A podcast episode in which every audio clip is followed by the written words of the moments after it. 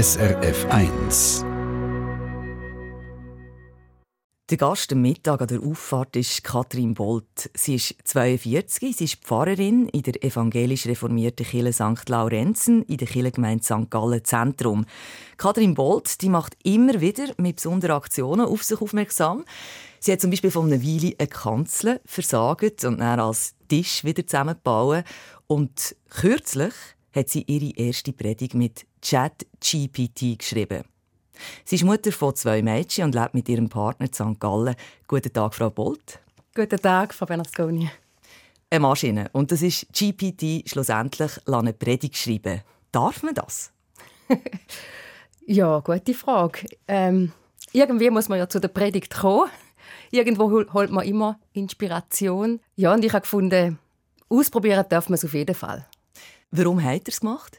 Ich bin gefragt worden, ob ich es machen würde. Also ich wäre selber sicher nicht auf die Idee gekommen. Ich bin jetzt nicht jemand, der sich so mit diesen neuen digitalen Sachen immer als Erste auskennt.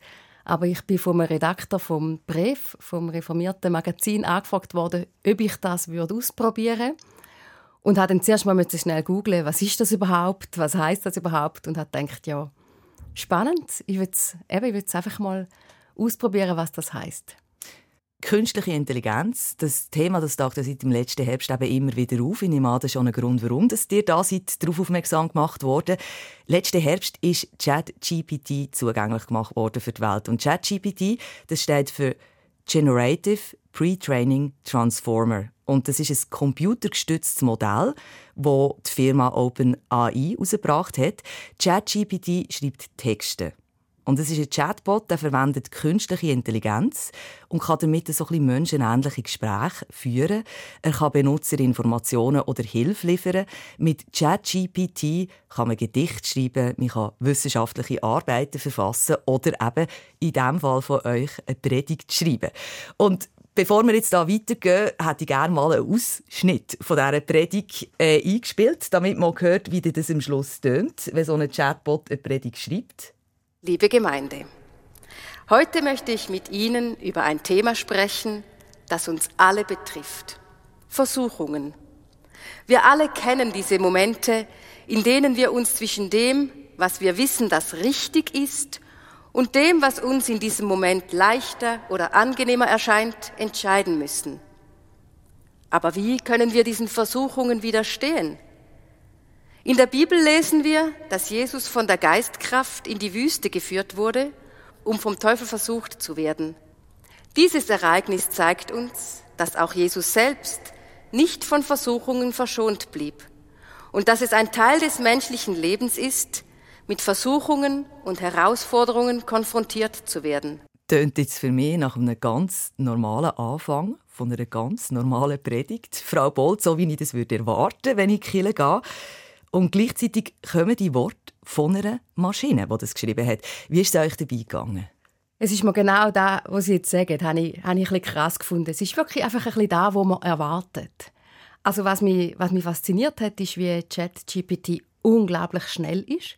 Also man kann einfach zuschauen, wie die Person, oder eben eine Person, wie die Maschine einem vor den Augen so eine Predigt schreibt. Und das fasziniert, wenn man denkt, wie man selber manchmal nach Wort sucht oder lang dran ist an etwas.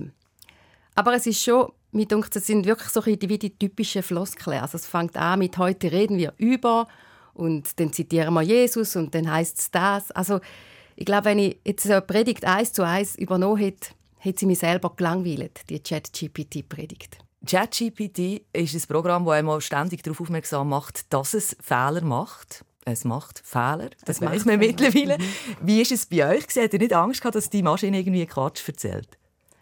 Ja, ich hoffe, ich hätte das gemerkt. also ich habe, ich habe mit Predigten und mit Gedicht ein bisschen experimentiert und bei den Gedichten ist mir das passiert, dass ChatGPT mir Gedicht von der Hilde Domin zugespielt hat, wo ich gemerkt habe, das kann nicht Domin sein, weil da kenne ich mich ein bisschen aus und bin wirklich suchen und habe dann auch dem Chat GPT geschrieben, das ist aber nicht von ihr und das hat sich dann auch entschuldigt. Sie haben recht, das ist nicht von Hilde Domin. Also Sondern ich... von Goethe, oder? ja, ja, irgendwie. Oder vielleicht auch selber. Also ich, ich, ich habe keine Autorin dann am Schluss von diesen Worten. Und das kann, kann sie dass die Maschine vielleicht selber den Gedicht produziert, weil die tönen ja dann wirklich sehr, sehr ähnlich. Bei der Predigt habe ich, habe ich unglaublich verschiedene Erfahrungen gemacht. Also ich habe dann auch immer wieder versucht, dieser Maschine auch zu sagen, ich bin nicht zufrieden. Auch zu sagen, ich hätte gerne mehr Beispiele aus dem Alltag oder ich hätte gerne mehr Emotionen. Das habe ich zum Beispiel wirklich ganz schön gefunden, als ich einmal geschrieben habe, ich hätte es gerne emotionaler. Das ist, das ist genial, was dann, was dann kam. Dann hat es wirklich plötzlich ganz andere Adjektive drin und wird ganz anders ausgesprochen. Aber ich bin am Schluss nie zu einer ganzen Rede gekommen, wo ich gesagt hätte, die könnte ich so halten. Ich habe kein Resultat gehabt, wo ich gesagt hätte, so würde eine Predigt von mir tönen. Ich habe jetzt noch nie bei euch in der Kirche mehrere Predigten gehört. Ich habe jetzt die Chat-GPT-Predigt gehört. Eure Gemeinde ist das, die, die hat da natürlich anderen Erfahrungswert. Wie ist es Ihnen gegangen? Also was waren da die Reaktionen? Ja, es ist äh, es war ein lustiger Gottesdienst, glaube ich. Also die Gemeinde hat sehr lachen am Anfang, wo sie dann gemerkt haben oder wo ich das eingeleitet habe, dass ich jetzt wird, ähm, eine Predigt halten wo von ChatGPT geschrieben wurde. Im Nachhinein dann beim Kirchenkaffee hat es mehrere Gespräche gegeben, auch von Leuten, die gesagt haben, das macht mir Angst. Die künstliche Intelligenz, das macht mir Angst. Also das ist schon auch ein grosses Unbehagen bei der Kirchgemeinde da. Ja, das ist etwas, wo die Welt ja seit dass das Programm ist rausgekommen, auch so ein bisschen äh, beschäftigt, wo einem nachdenklich stimmt. Jetzt geht die Religion hat ja Technik auch immer involviert. Also irgendwo geht das ja Hand in Hand. Also geht man 500 Jahre zurück, dann sieht man die Erfindung vom Buchdruck, die hat die Reformation regelrecht beflügelt, könnte man sagen. Also die Bibel hat sich dann verbreiten, auch in deutscher Sprache. Die Uni Zürich die hat jetzt einen neuen universitären Forschungsschwerpunkt Digital Religion gegründet. Da wird erforscht, wie Digitalisierung die religiöse Praxis von Menschen und Institutionen verändert. Und wenn man jetzt aktuell so ein bisschen umschaut, da gibt es ja schon sehr viel Digitales in der Religion. Also es gibt Apps, die für einen beten, es gibt spirituelle Podcasts, es gibt sogenannte Sinfluencer, die einem den Glauben vorleben, die so ein bisschen schauen, äh, ihren Alltag zu dokumentieren als gläubige Christen. Und zum deutschen Reformationsjubiläum ist ein Roboter rausgebracht worden. den kennt ihr vielleicht. Ein Roboter, der einem segnet. Die Segensmaschine, die heisst Bless You Too. Und die war also bei euch in der Nähe. Die sieht ein bisschen aus wie ein Kinderspielzeug. Und das Ding ist also äh, eine Weile in der Stadtkille Winterthur gestanden. Wow. Und hat dort Leute mit diesen Metallärmchen und mit der Blechstimme in den verschiedensten Sprachen gesegnet. Was haltet ihr von dieser Entwicklung? Ja, ich habe ein Stück wieder gespaltenes Verhältnis so zwischen Segen und Fluch. Ist immer so, hat immer so ein bisschen beides, die neuen Möglichkeiten. Also, Sie haben es am Anfang gut gesagt, Religion hat immer schon neue Kommunikationsmittel gesucht. Oder Religion ist ein Stück weit Kommunikation. Es geht darum, eine Botschaft oder eben auch einen Segen oder einen Zuspruch können von Mensch zu Mensch zu bringen. Und im ersten Moment denkt man vielleicht, das kann man am allerbesten, wenn man sich sieht, eins zu eins. Und ich bin auch immer noch der Meinung, das ist die absolute Krönungsform oder die schönste Form, sich zu begegnen und zusammen Spiritualität zu erleben. Aber ich sehe es jetzt gerade auch nach der Zeit von Corona als riesige Chance, dass man eben auch andere Kommunikationsmittel hat, um Menschen zu erreichen, um schöne Worte oder eben auch gute Fragen oder sinnstiftende Gedanken irgendwo weitergeben und zu vermitteln. Ja, mit man muss sich einfach wieder Grenzen bewusst sein. Also eben, was heißt das, wenn ein Roboter mich segnet? Ich gehe davon aus, eine Segenskraft ist etwas. Natürlich bin nicht ich die, die segnet. Ich, äh, ich möchte den Segen von einer größeren Kraft weitergeben. Ich, möchte, ich glaube, dass das Göttliche ist, das segnet. Aber doch glaube ich auch, dass ich äh, ein wichtiger, lebendiger Körper bin, wo der Segen kann weitergeben kann, indem ich eben auch mein Gegenüber wahrnehme und spüre und vielleicht sogar berühren. Und ich glaube, da kommt die Maschine schon auch an Grenzen. Ja, und da gibt es eben Leute, die mit digitalen Apps beten, mhm. die einem in diesem Sinn ähm, begleiten, die vielleicht äh, eine Gemeinde haben, die nur noch als Podcast stattfindet. Und ihr als Pfarrerin, braucht es euch überhaupt noch? ja, da frage ich mich auch, je länger, je mehr. Also, das finde ich, wenn die jetzt das sagen, eine App zum Betten, dann finde ich das eigentlich etwas extrem Schönes. Also, ich habe jederzeit die Möglichkeit für ein Gebet und das ist ja eigentlich jetzt nicht so ein großer Unterschied, ob ich mein Smartphone nehme und ein Gebet suche oder ob ich mir ein Buch aus dem Gestell nehme und drin blättere und ein Gebet suche. Ich finde, da muss man manchmal auch ein bisschen sehen, das ist ja nicht einfach alles des Teufels oder ganz anders. Es sind einfach andere Wege, um zu diesen Sachen zu gehen. Und äh, ja, ich denke, es braucht ja auch, braucht vielleicht nicht mich als Pfarrerin, aber es braucht ja auch Menschen, die diese Apps mit guten Text füllen. Also da ist ja dann manchmal die Frage bei diesen, bei diesen Geschichten, was sind das für Texte, was sind das für Gebete, wer gibt die raus? Also darum bin ich auch froh, dass die Uni Zürich sich mit dem Thema befasst, weil in der Religion sind ja ganz viele verschiedene Menschen am Werk und gerade in der Digitalisierung hat man manchmal dann wie nicht mehr Kontrolle auch, wer ist das, wo, wo die Botschaften versendet oder weiß man da überhaupt noch, wer dahinter ist, wer die Absenderin oder der Absender ist und da ist es mir wichtig, einfach, dass man da wie auch drin bleibt als, als Kirche oder als Institution und auch wie ja, wie auch ein bisschen überprüft, wie sind denn die Kommunikationsmittel, wo da quasi in unserem Namen auch durch die Welt gehen. Wir reden ja auch zum Teil mittlerweile schon so von fluider Religion. Also Menschen mhm. suchen sich die Religion und es gibt Menschen, die sich mittlerweile als ähm, buddhistisch-christlich bezeichnen. Das sind ja zwei Bezeichnungen, die ich nie gedacht habe, dass man das so Hand in Hand kann. Aber eben das ist fluide Religion. Ähm, Entwicklung, die sicher auch mit der Digitalisierung jetzt noch ein bisschen Fahrt aufgenommen hat. Mhm. Wie steht ihr zu dem? Ich glaube, das ist wirklich unsere Zeit und ich sehe dem auch, auch viele Möglichkeiten. Also ich glaube, die verschiedenen Traditionen und spirituellen ähm, Geschichten, die es gibt, die können sich gegenseitig sehr beflügeln. Also es gibt zum Beispiel, wenn ich ins, Yoga gehe, dann kann ich, äh, schaffe ich mit dem Atem und auch im Christentum spielt der Atem eine ganz große wichtige Rolle ich glaube, da gibt es ganz schöne und wichtige Verbindungen. Manchmal habe ich ein bisschen die Befürchtung, dass, es, dass vieles auf einer Oberfläche stattfindet. Also ich habe auch Lust, mit Menschen wirklich so ein bisschen in tiefe Spiritualität zu suchen und zu erleben. Und das ist dann in der, wenn es so ein bisschen rein digital und ah, da gefällt mir noch etwas Kleines vom Buddhismus und da könnte ich noch ein bisschen das lesen, finde es bleibt dann manchmal halt auch ein bisschen an der Oberfläche. Was ich aber nicht abwerten ich finde es wichtig, dass Menschen sich berühren lassen, dass man, dass man Ort findet, wo man irgendwo auch, auch Halt findet oder Spiritualität. Aber, ähm, aber für mich darf es dann nicht fehlen, eben, dass man auch weiterhin in der Tiefe auch die unterschiedlichen Religionen irgendwo weiter treibt und weiter denkt. Was ist jetzt unser spezifisch Christliche oder was ja, was ist die Botschaft, wo, wo uns wichtig ist und mit was allem kann man da verbinden. Und ich glaube, man kann es mit ganz vielem verbinden. Von dem her gefällt mir das Flüssige als, als Bild gut. Wo seht ihr jetzt euch als Pfarrerin, also eure Aufgabe in dieser digitalisierten Welt? Das ist eine gute Frage.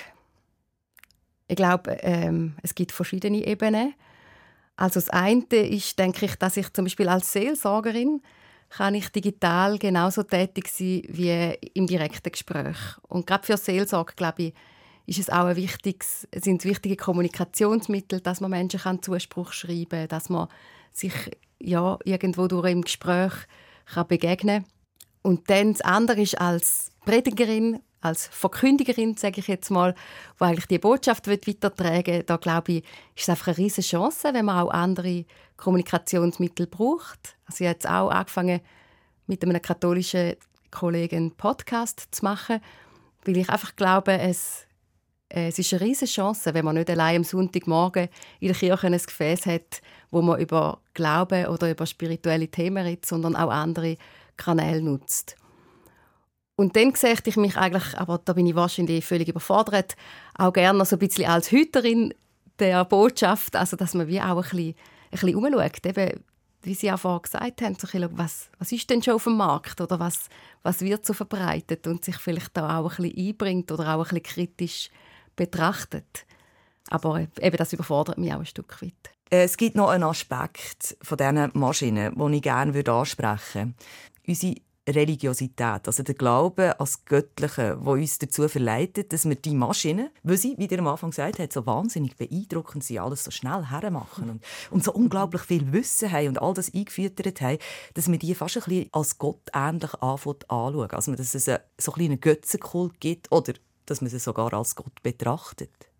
Das kann ich mir sehr, sehr gut vorstellen. Also wenn ich mir überlege, wer, als wer sieht man Gott? So ähm, dann ist es schnell, redet man von jemandem, der allwissend ist oder allmächtig ist. Und ich finde gerade so der Aspekt vom allwissend, der hat man ja schon ein das Gefühl bei so einer Maschine, wo man eigentlich fast schon fragen was man will oder eingeben, was man will und, und sich als Stück weit umsetzen. Das Allmächtige äh, macht mir sowieso Angst, sei es jetzt wirklich bei einem Gottesbild oder einer Maschine, aber ich glaube, es ist eben ein da, was es so ein ausmacht, oder? Dass man selber einfach, ja, vielleicht auch gern etwas um sich hat, wo man bewundern kann, wo, man, wo grösser ist als man selber, wo man sich vielleicht ein Stück weit drin aufgehoben fühlt oder einfach auch eine Verantwortung abgeben Man muss es dann wie nicht selber denkt haben oder selber alles machen, sondern hat da ein Gegenüber, wo das kann. Und es viel besser kann. Genau. Und so perfekt kann. Ja, und so alles, wirklich alles weiß, auch noch alles, was ich selber nicht weiß und ja. Und auch noch so etwas Zufälliges hat, oder? So ein bisschen der Algorithmus. Der Algorithmus finde ich wirklich ganz krass. Also ich habe wie so das Gefühl, der, der schränkt ja wie mein Ich nochmal völlig ein oder, oder formt mich ein Stück weit wie von außen. Und da verschrecke ich immer wieder, wenn ich, also ich nutze Sachen wie Spotify oder so, dass man dann wie das Gefühl hat, ja, äh, als hätte das Gegenüber schon gemerkt, was hörst du gern und jetzt spiele ich es dir zu und das macht einem dann auch Freude, wenn man tolle Sachen zugespielt bekommt. Aber ich glaube, das ist eine totale Verarmung, wenn jede Person nur noch so auf auf wenige Aspekte reduziert wird und dann auch nur wenige Sachen, Informationen noch liest und inne wird, dann da kommt halt dann das Bubble-Leben so fest, oder? dass man nur noch so sich in seiner eigenen Bubble bewegt. Und das, glaube ich, ist nicht sinnvoll. Und da erhoffe ich mir eigentlich auch, dass wir als Kirche ein Stück weit wie können Gegenangebot schaffen können. Also das ist ja ein grosses Credo von uns als Kirche, dass wir sagen, wir versuchen Gemeinschaft zu ermöglichen von völlig unterschiedlichen Menschen. Klingt uns natürlich auch nicht wirklich. Wir, wir haben wahrscheinlich auch Bubbles, allein schon in der Altersgruppe, wenn man jetzt zum Beispiel in den Gottesdienst schaut. Aber im Grunde genommen die Haltung, dass man wie sagt, man, man geht eigentlich davon aus, dass jedes Leben, egal wie das Leben ist, lebenswert ist und wichtig ist und segnenswert ist und dass man eigentlich könnte zusammenkommen in der ganzen Verschiedenheit und sich als Gemeinschaft eben bereichert und nicht nur in seiner eigenen Bubble. Da, das wäre mir ein Anliegen, dass man da als Kirche wie auch ein anderes, etwas anderes könnte zeigen Und das hoffe ich eben schon auch, dass da, ich sage jetzt, das wahre, wahre Gott, Gottheit, Schöpferkraft sich noch unterscheidet von einer, von einer so Robotermaschine. Etwas, was ja euch jetzt beim Predigt macht mit ChatGPT ist aufgefallen, ist, dass eben Imitieren von der Emotionalität vom Mensch, wo die Maschine die mit künstlicher Intelligenz schafft, sich auch zur Aufgabe gemacht hat. Zum Beispiel die Frage nach dem Sinn von der Zusammenarbeit durchaus stringent kann beantworten Zusammen können wir daran arbeiten, eine Botschaft zu erstellen, die klar und inspirierend ist und die Herzen und Gedanken ihrer Gemeinde berührt. genau. Das klingt schon wie ein reelles Gegenüber. Ja, absolut, absolut. Also ich hatte dann einfach auch Lust gehabt, als ich gemerkt habe, ich komme nicht so richtig weiter, um die Maschine ein bisschen zu fordern und gefragt, ja, was nützt es mir eigentlich, wenn ich mit dir zusammen das mache? Und dann ist eben, eben die Antwort gekommen und, und das ist wirklich, das ist ein bisschen wie wenn man einen Assistent, Assistentin hat, wo, wo einem hilft. Wir beide wissen jetzt, das ist etwas Neues. Das ist ähm, erst kürzlich auftaucht in unserem Leben bei unseren Kindern ist das vielleicht ein bisschen anders. Die hat ja eben auch zwei Mädchen, die noch mhm. so relativ jung sind, also ähm, so wie ich verstanden habe, noch unter 10. Ja. Die, die wachsen ja in einer völlig anderen Zeit auf, mit einer anderen Handhabung. Absolut. Also das ist etwas, was mich sehr, sehr beschäftigt. Ich habe gerade letzte in einer Sendung gehört, auch, dass man davon ausgeht, dass so unter 20-Jährige oder vielleicht noch ein bisschen jünger keine Unterscheidung mehr machen zwischen was ist digital oder was ist ähm, eine Kommunikation von Mensch zu Mensch. Also man kommuniziert halt in der Schule direkt und die geht es einfach weiter auf dem Smartphone und, und das ist wie, eben physisch immer noch ein Stück weit Bewusstsein, jetzt bin ich digital und jetzt quasi ist reell und ich glaube, wir haben auch noch fest so die Wertung, eigentlich ist reell noch ein bisschen besser als digital und ich glaube, das verändert sich komplett und also in dieser Sendung, die ich geschaut habe, hat dann eine Expertin auch gesagt, wir unterschätzen das auch völlig. Wir als, als Eltern oder Lehrpersonen so von dieser Generation können das überhaupt nicht abschätzen, was, was das für die Zukunft noch bringt oder was das auch macht mit den Emotionen der Kind ständig ähm, in diesen Kommunikationsmitteln unterwegs zu sein, ständig Filme oder Botschaften ein Stück weit so zugespissen zu haben und zu teilen und ja, ich glaube, das immer das, das entgleitet uns ein Stück weit auch. Merkt ihr das so? Ihr habt ja sehr viel mit Leuten zu tun von verschiedensten Altersgruppen ich stelle schon fest, dass es einfach völlig anders ist, ob man mit, äh, mit Seniorinnen und Senioren unterwegs ist, wo, wo natürlich noch ganz anders mit diesen Sachen unterwegs sind oder eben, ob man mit Kindern und Jugendlichen zu tun hat. Ja. Gibt es ein Vakuum bei Jugendlichen? Also das, es gibt doch ein menschliches Bedürfnis, das wir haben nach Nähe, nach Echtem, nach einem Gespräch, wie wir es jetzt mhm. führen, wo, wo man einander sieht, wo man einander wahrnimmt, wo man die Mimik vom Gegenüber sieht, wo der Mensch vielleicht auch Fehler macht. Ja, genau. Also da glaube ich, da glaube ich ganz fest. Ich habe mal ähm, als Pfarrerin Fürbitte quasi bekommen von einer Klasse, von, von einer Kanti-Klasse. Die haben alle mir dürfen äh, einen Brief schreiben mit persönlichen Fragen.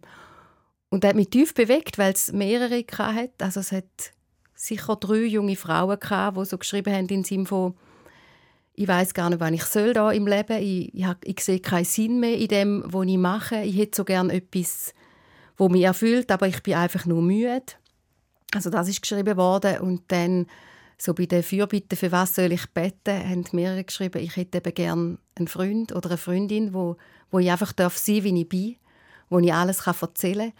Also die Sehnsüchte sind da und mir hat das, das sehr bewegt und das glaube ich schon, dass unsere Jugend ein Stück weit in einer grossen Not ist. Also das hat man jetzt auch, auch gesehen und ich glaube, das ist nicht allein Corona. Corona war einfach nochmal ein ganz krasser Einschnitt gewesen, wo das alles enorm verstärkt hat und dass wir natürlich noch so einen großen Mangel jetzt auch haben an, an Lehrpersonen, an Pflegekräfte, an Psychiatrieplätze und alles, macht alles, das, ist, das potenziert es natürlich, aber ich glaube, es ist wirklich eine große Not da bei den Kindern und Jugendlichen und Jetzt ohne Digitalisierung verteufeln. Ich sehe absolut auch Chancen in diesen ganzen Kommunikationsmitteln. Aber ich glaube schon, dass man ein Stück weit auch so an einer Beziehungsverarmung leidet. Oder eben vor allem die Jüngeren.